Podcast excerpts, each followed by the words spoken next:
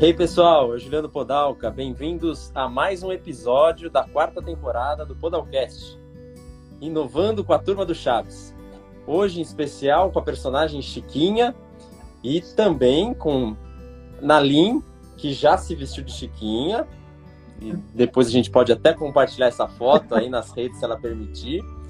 E muito melhor do que eu, ela irá se apresentar, falar um pouco dela. E diz aí, quem é a Nalim? Ou a Kátia? Kátia Nalim? Nalim Kátia? Oi, Gil, obrigada pelo convite aí e incorporando Chiquinha ainda, né? Que eu sou, eu sou uma fã incondicional da turma do Chaves. A hora que você falou do projeto, eu falei, poxa, que legal! Impossível não achar bacana, né? O pessoal da nossa geração curtiu demais o Chaves. É, enfim, Kátia é meu nome de verdade, mas o mercado não me conhece, né, como Kátia.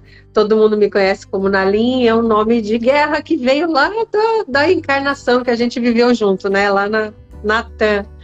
E veio de lá. Nalim, sou uma profissional de, eu vou dizer, de desenvolvimento humano. Eu gosto mesmo é de trabalhar com gente, com desenvolvimento de pessoas.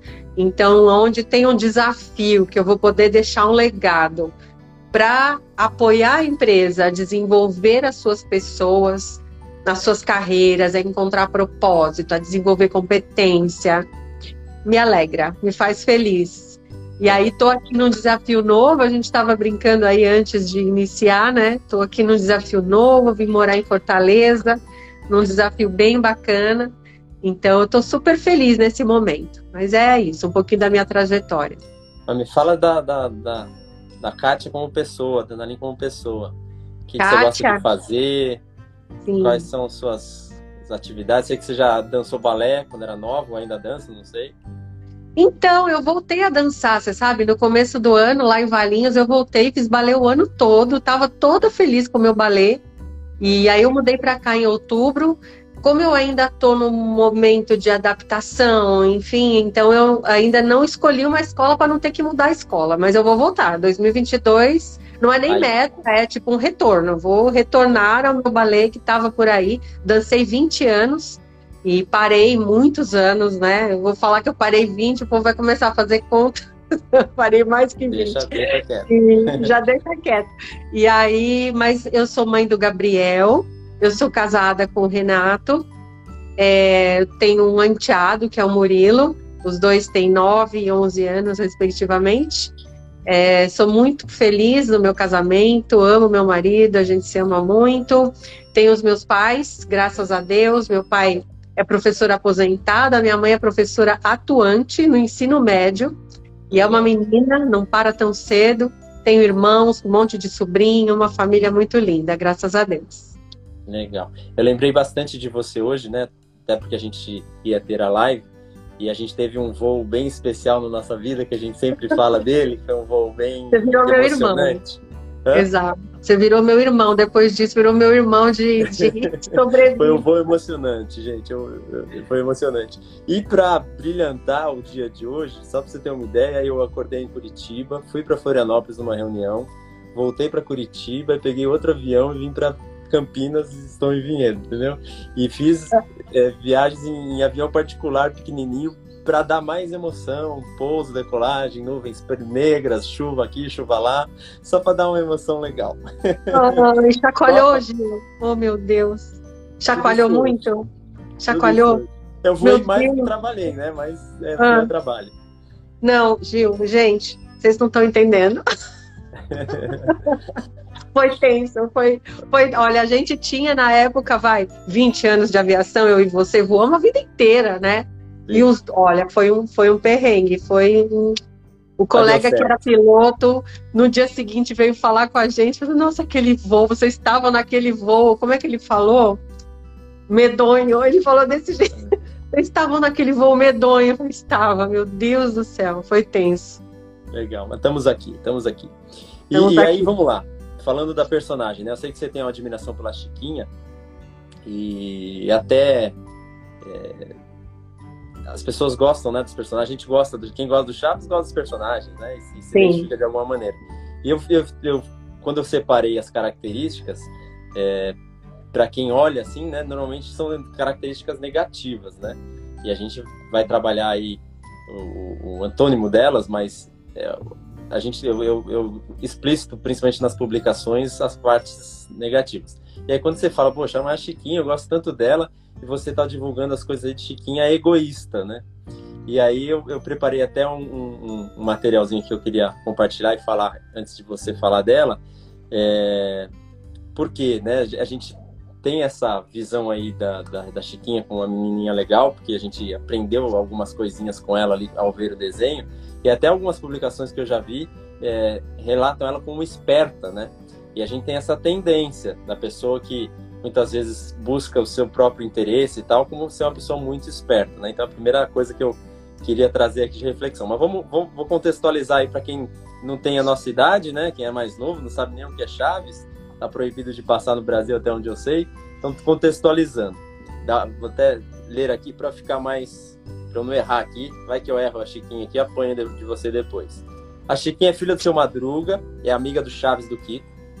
Ela tem oito anos. Você sabe que esse seriado é de 1973, 74? Sabia disso, não? Sim, sabia. É impressionante. Sim, eu li bastante sobre a turma do Chaves. É uma pena tudo que aconteceu que fez com que isso não se perpetuasse, porque é. e tudo, né? Política, né? Política, briga, ego e tal, só isso mesmo, né? Mas é, é genial, genial. Então ela tem oito anos, é a mais inteligente, como foi falado aí, né? Mais inteligente de todas as crianças, a mais astuta e mal comportada. E aí que entra a sacada ela sempre dá um jeito de aproveitar o do Kiko do Chaves ou de todo mundo, na verdade. E aí eu tava vendo alguns episódios para ficar fresco na minha memória e você vai lembrar de todos eles, tenho certeza. Mas, por exemplo, como que a Chiquinha pode ser egoísta? Vamos lá, primeiro exemplo. Você lembra da fonte dos desejos? Não. Sim. Quem inventou aquela história foi a Chiquinha. Não sei se você foi. lembra disso. Foi ela que começou ali com o Kiko, que tinha as moedinhas e tal. E aí o Chaves descobriu a sacada. E aí no final todo mundo tava jogando moeda na fonte dos desejos. né? Era jogar moeda na fonte dos desejos e aí ela pegava a moeda para para comprar o que ela queria, enfim, né? Para se aproveitar da, da boa intenção dos outros. Então, o primeiro exemplo. Aí um que eu tava vendo que eu não lembrava, o Kiko aprontou alguma coisa lá e a mãe dele deu um castigo nele é, que ele não podia ver TV por dois dias. Você lembra dessa, não? Não, essa eu não lembro. Podia ver TV por dois dias. Ela vira pro Kiko e fala assim, mas ela não falou quando você precisa pagar isso. Você pode pagar daqui uns 20 anos. Sim. daqui 20 anos você não ah, é genial, assim. não é genial, é genial. Você paga, você paga, esses dois dias daqui 20 anos. Aí a, a, a dona Florinda fala assim, Kiko, você não tem essa inteligência, meu filho, isso não vem de você. Aí ela olha pra Chico e fala assim, é você, né, que teve essa ideia, né? Porque realmente não tinha como o Kiko ter uma ideia dessa. O Kiko, olha como ela era fantástica, né? E como a gente tem que lidar com, com algumas pessoas com essa característica. O Kiko estava fazendo aniversário e ela conseguiu tirar cinco mangos do pai, do seu Madruga, que não tinha dinheiro para nada. Ela conseguiu. Ele queria dar 50 centavos, ela conseguiu cinco. O que, que ela fez com cinco? Você lembra? Não lembro. Olha, comprou... de novo. Comprou alguma ela coisa para ela? Não foi um pirulito? Ela comprou um pirulito de 4,50 para ela, deste tamanho, que nem cabe na tela aqui assim. Um, e um pirulito de 50 é centavos pro Kiko de aniversário. Falou, tá, esse é teu, esse aqui é meu. Enfim, tem um monte de, de exemplos, né? Genial. É, quando o negócio do, do restaurante, que ela ia querer comer lá com o Chaves, o Chaves era o garçom lá, ela queria... Não, o cabeleireiro, o cabeleireiro, lembra? Que o Chaves cortou a Maria, mas ele cortou o cabelo é. dela de verdade. Aquele episódio, eu ri muito. Que ele pega a Maria Chiquinha dela assim, tá, tá, tá, corta a Maria Chiquinha. Então, contextualizando a Chiquinha na nossa é. vida aí, e o, e o, que eu tô trazendo aí durante a semana nos posts, né, de ser uma pessoa egoísta, é, como que a gente lida com pessoas egoístas, na sua opinião? Então, é interessante, né? Porque eu, eu falo que tem uma hashtag, né? Somos todos egoístas, né? Uhum. Em algum momento a gente é mesmo, né? Porque o egoísmo, ele vem do, do quanto você tem que proteger as suas necessidades, né?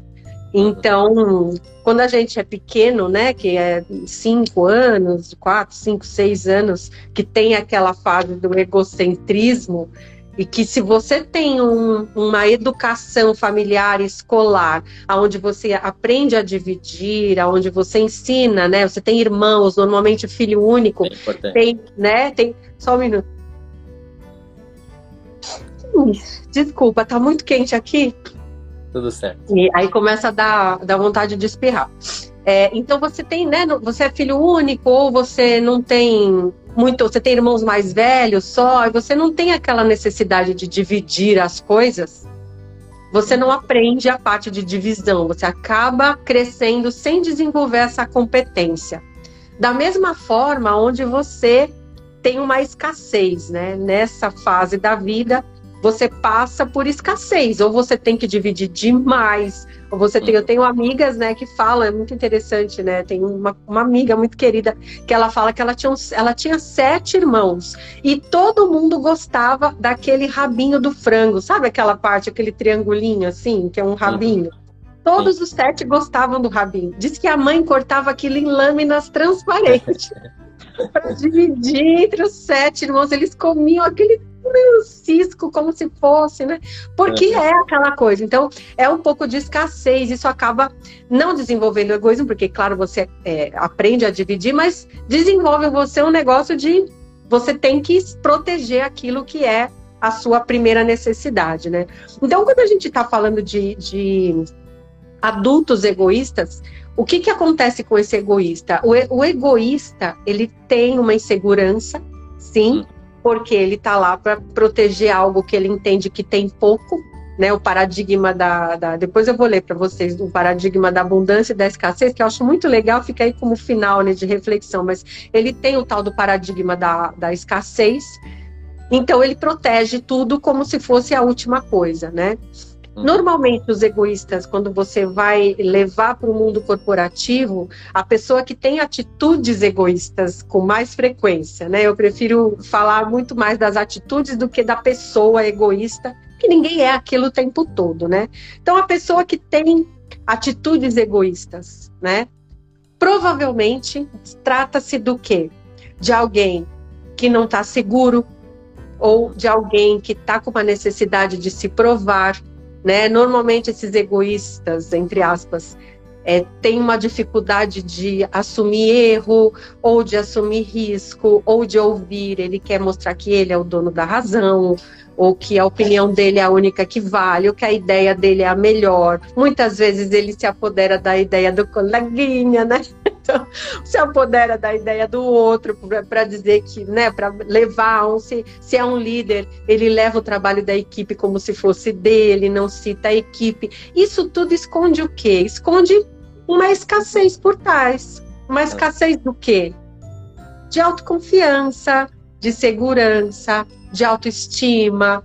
Então, o que, que é legal, né? Aí é, é interessante, eu gosto muito de observar né, as pessoas e entender que por trás de uma ação que a gente acaba não aprovando, provavelmente tem algo, tem uma questão pessoal, um medo, uma dor, tem algo ali, tem uma pessoa ali, né? Então, pra gente não, eu falo assim, pra gente não garra ranço, né, de todo mundo, porque vai ter, né? A gente vai lidar com essas pessoas. É interessante começar a pensar nisso, assim. O que será que tem por trás dessa atitude? Que dor será que essa pessoa viveu? Que dor que ela está vivendo? O que foi que construiu o caráter dela para ela ser dessa forma, né? Hum. Porque está sendo uma atitude até de autopreservação, né? E aí o que, que é bacana quando a gente se depara com profissionais dessa forma, quando a gente é, tem que lidar com as pessoas dessa forma, né? Primeira coisa que dá vontade de fazer é fazer igual, né? Uhum. É, e aí o que, que você faz com o ambiente, né? Você cria um ambiente insalubre para todo mundo e você não vai ter resultado, isso não se pereniza, isso não se sustenta. Então a primeira coisa não seja igual, não seja egoísta também. Uhum. Então não tem as mesmas atitudes, não entra na mesma é, na mesma vibração de, de ter, ter o egoísmo, né? Procurar entender o que está por trás de, daquilo, qual é o histórico daquela pessoa, quais são os anseios daquela pessoa.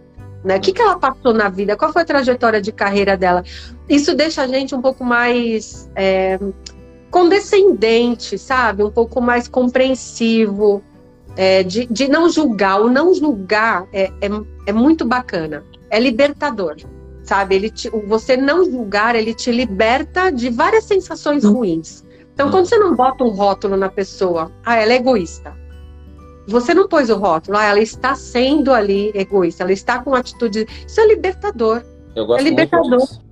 Eu gosto muito disso, não é? só para esse exemplo que você deu, mas às vezes as pessoas com doenças, né? As pessoas falam assim, eu tenho tal doença. Fala, mas aonde você comprou essa doença aí que é tua, né? Eu estou é muito melhor, né, para tudo, né? Seja um comportamento, como a gente tá falando aqui, ou até um, uma doença, alguma uma deficiência, enfim, alguma coisa assim. E, e, até o que você falou, né, algumas coisas aí que me vêm à memória, quando eu, eu, eu lanço a, a, arte, né, do, do, personagem, eu sempre falo lá e eu coloco no texto, falo, ó, eu me vi em algumas coisas aí. É justamente para provocar isso, né? Eu não tô com o dedo apontado falando assim, você é egoísta, ou, né, dar uma lida aí se você não é egoísta, ou que acontece normalmente com nós, seres mortais, a gente olha aquilo e fala assim, olha fulano, olha Beltrano, né? a gente fala do que as pessoas são, e na verdade a gente tem algumas coisas em nós, né, que a gente, ah, um pouquinho de cada, a gente acaba, é, não é que nós somos assim, nós temos comportamentos assim, né, como você disse. E, e você estava falando de, de, de é, das pessoas terem ausência de algumas coisas, né, da, da, uhum. e sofrerem com isso escassez, é, foi a palavra que você usou, escassez, e na verdade essa escassez pode vir dentro até de algo que você falou, de muita abundância, né? Isso é muito louco. Como você falou, a irmãos, uma, a pessoa com muitos irmãos, ela teve que dividir, então ela não teve abundância, né, como um filho único tem, e aí isso gerou para ela uma fortaleza, na verdade, não um problema, porque ela sabe dividir. Por outro lado, quem é filho único, e hoje a tendência é bem assim, né? A quantidade de filhos únicos que a gente tem aí nessa geração atual, dos pais terem só um filho e não terem mais do que um, é a, gente, a tendência é que a gente tem aí realmente pessoas com mais dificuldade em compartilhar, em dividir, porque filho único tem uma abundância e acaba tendo uma escassez, né, por não Exato. saber compartilhar, não saber dividir. Então isso é Exato. muito doido nessa. Né, Exato. E aí vem a escala, né, do tal do egoísmo que a gente está falando, que vem desde uma falta de empatia Cara, egoísta que não está enxergando a necessidade do outro é simplesmente uma falta de empatia. Até aquelas pessoas que pisam aonde quer que seja para chegar aonde hum. quer, né? E aí a gente julga muito isso, ah, é falta de caráter. Então, talvez não, talvez é justamente o foco no, no próprio umbigo que não está deixando enxergar todo o rastro, o legado ruim que está ficando para trás para a pessoa chegar onde ela quer. Então, esse é o, é o master, né? A pessoa o que, que é o egoísmo? É, é, a pessoa olhar muito mais para si e para as próprias necessidades, sem prestar atenção no entorno e na, na, no mal que pode, pode causar aquilo lá, isso trazendo muito mais para o mundo corporativo, né? Então, é, como lidar com essas pessoas? A comunicação não violenta é algo muito bacana, e aí é assunto para outro, para outro Podalcast aí, né? Não é. sei se é, é, é, muito bacana, né? A comunicação não violenta é uma técnica muito legal que funciona e que ela funciona como gerando confiança e mostrando a sua fragilidade, mostrando o seu sentimento, né?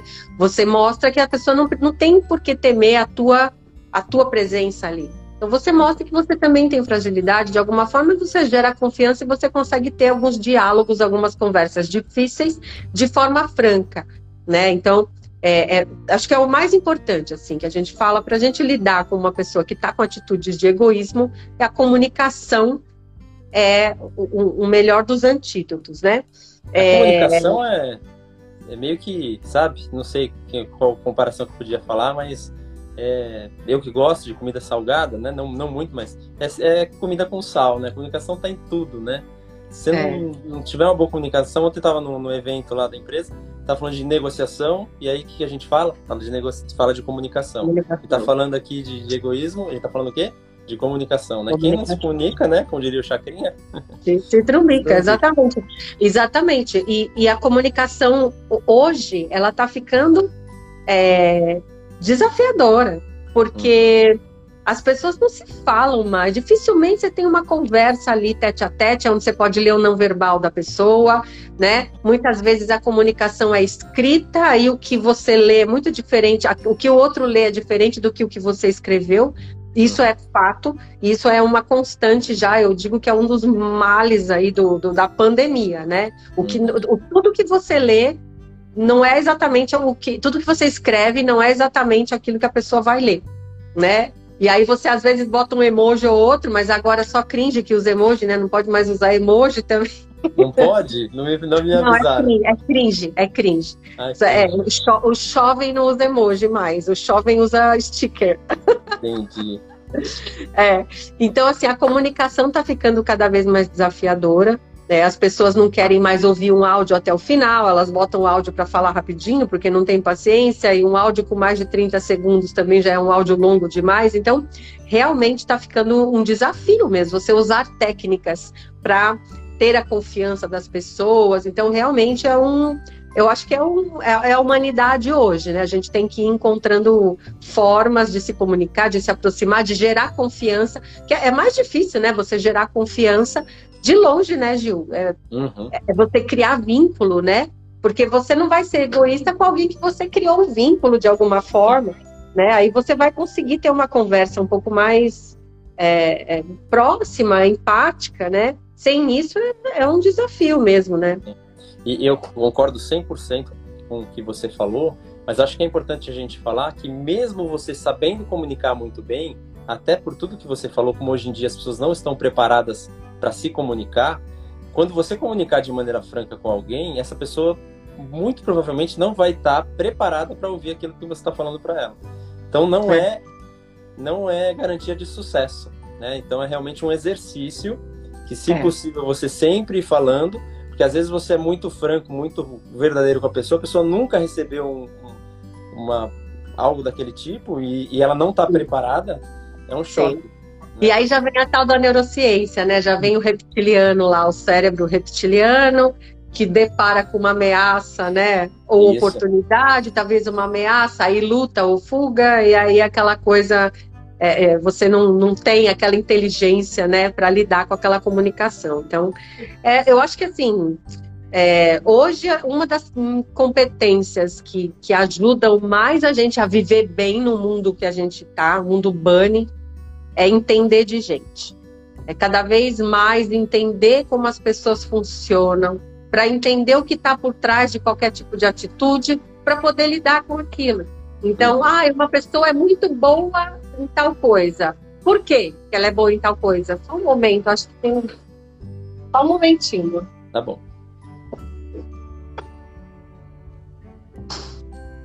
Começaram a cortar a grama aqui, bem agora.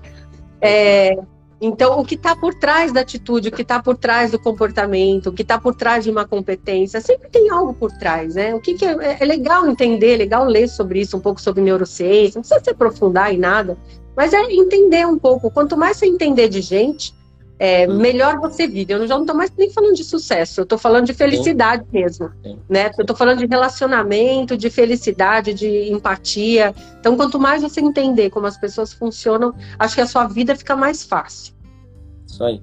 A, a, a terceira pergunta que eu tinha para você, a gente já entrou um pouco no assunto, né? Que é como lidar com o chefe, é, funcionários, enfim, pares egoístas, né?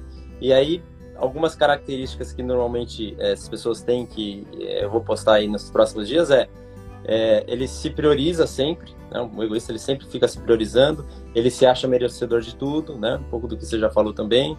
Ele busca os seus próprios interesses. Ele não pensa nem na empresa, nem em quem está com ele trabalhando ali, está pensando muito nele, falando do chefe, né? É muito da venda própria, né? benefício próprio, exatamente, é. busca destaque, enfim, né? É um pouco de tudo que, que você estava falando, né? Então, é isso, né? Como, como que você faz aí no seu dia a dia para lidar com pessoas assim, qualquer esfera aí? É, é interessante. Então, assim, a gente estava falando muito da comunicação, né? Uhum. É, mas também não se colocar como um capacho, né? Porque uhum. quando você não entra, você quer manter a empatia e tal, e, e, se a pessoa está muito pouco empática, é importante você colocar a sua opinião e o quanto você também é importante, o quanto o seu desejo também é importante, o quanto seu, a sua ascensão também é importante, né? O seu feedback positivo, o seu reconhecimento, aquilo lá também é importante. Então, é, é, é legal porque assim, quantas vezes vai acontecer com você, né?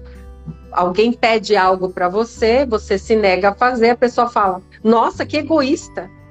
Eu falei, quem que tá sendo egoísta? Eu que tô dizendo para ti que eu não posso, ou você que está exigindo que eu faça algo que eu não posso, né? Uhum. Então é bem isso, sabe? Aquela troca, a pessoa entender, começar a se colocar no lugar, começar, sabe? É o exercício da empatia mesmo e da gente não é, não permitir até isso, né? Que, que porque senão vira capacho mesmo, né? A gente que não tem muito esse perfil, a gente, né? E aí vem o tal do altruísmo, né? O que, que é o altruísmo? É, o altruísmo não é a total ausência né, do egoísmo, mas é você, às vezes, agir em prol do outro. Você pode agir em prol do outro, mas não é porque você está agindo em prol do outro que você abre mão das suas próprias necessidades. Tem uma frase do meu sogro que eu adoro. Ele fala isso, eu peguei isso para minha vida, sabe? É, doe metade do que te sobra. Isso está na Bíblia, ele disse. Eu não li onde que está na Bíblia. Você deve saber, porque eu sei que você gosta. Doe metade do que te sobra, não do que você tem. Doe metade do que te sobra, não do que você tem. O meu sogro diz: isso inclui seu tempo, tua Legal. saúde, né? Então, tá sobrando, doa metade. Outra metade você armazena porque você pode precisar. Então, não é para doar o que você tem, o que você não tem. E, e, as pessoas que falam de altruísmo como sendo, você tem que doar o que você tem, o que você não tem de jeito nenhum. Você não, porque, porque afeta a sua sobrevida, né? Provavelmente deve ser a história de José na Bíblia.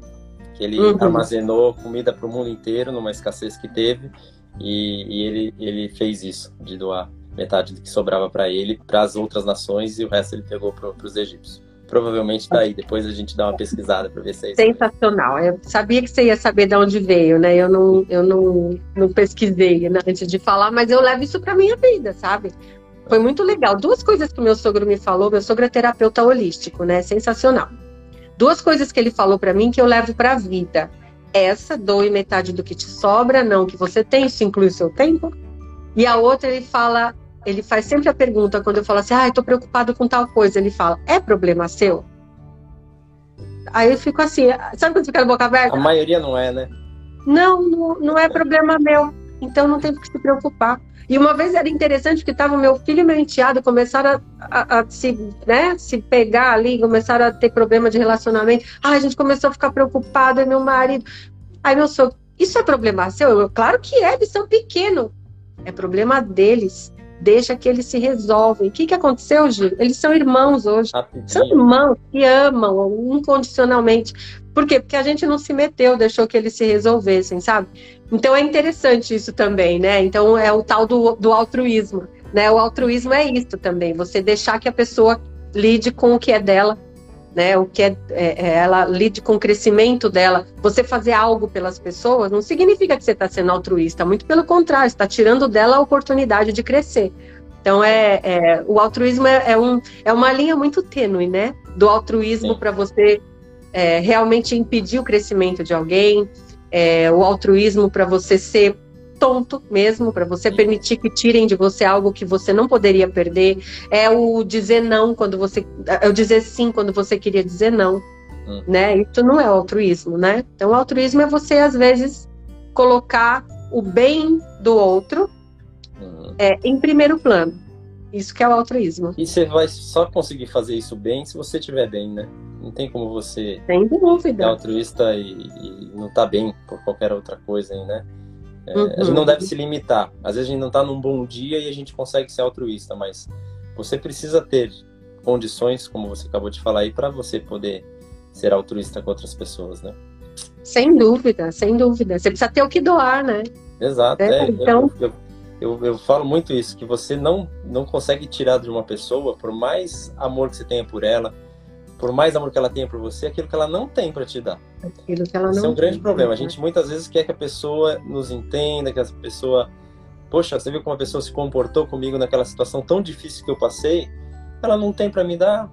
O que, que eu estou esperando que ela né, me dê Sim. algo, né? Muito legal. Exatamente, exatamente. A gente dá o que a gente tem de melhor, né? Então. Sim.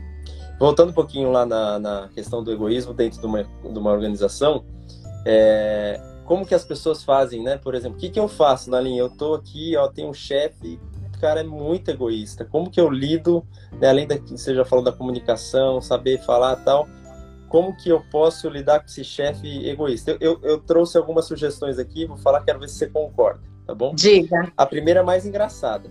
Procure um novo emprego. Ah! Olha. É uma opção, né?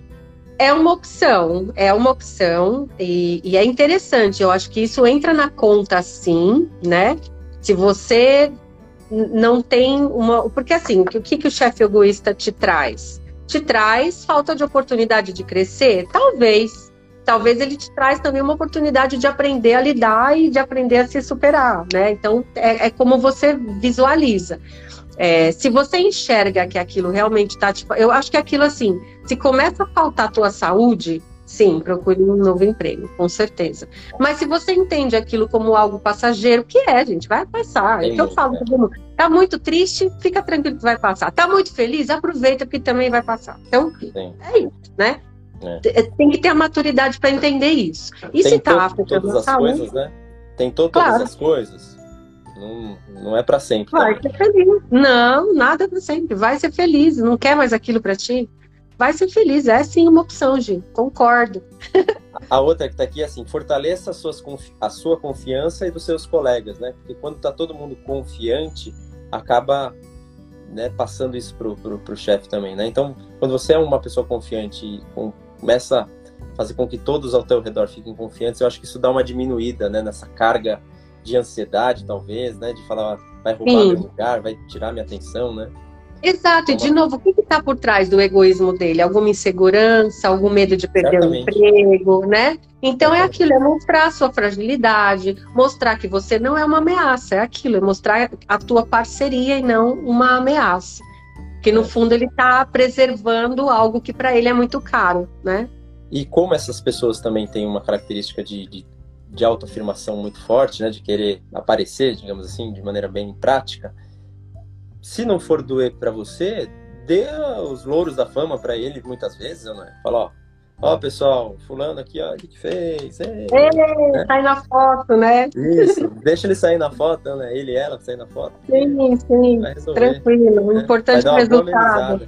É capaz ele se apaixonar, dela se apaixonar por você, né? Falar, ó, essa pessoa que eu quero na minha equipe para sempre. É, mas não pode fazer sempre isso, né? Porque não. às vezes ok, mas. Se não fizer não mal para você, né? É, exatamente. Começa a te ferir aquilo. É. Quando começa a te ferir, é, não pode. Não é. O trabalho não é para te fazer mal. O trabalho é para te fazer feliz, né? Legal. Mais alguma coisa você acha que dá para fazer nessa situação? Olha, eu acho, eu tô sempre naquela de lidar, de tentar lidar com aquilo, sabe? De tentar desenvolver o que, que eu posso fazer para tentar lidar com isso, né? É, é um exercício, é um exercício que tem limite. É o que a gente está falando até agora. Ele tem, ele tem o limite dele, né? Legal.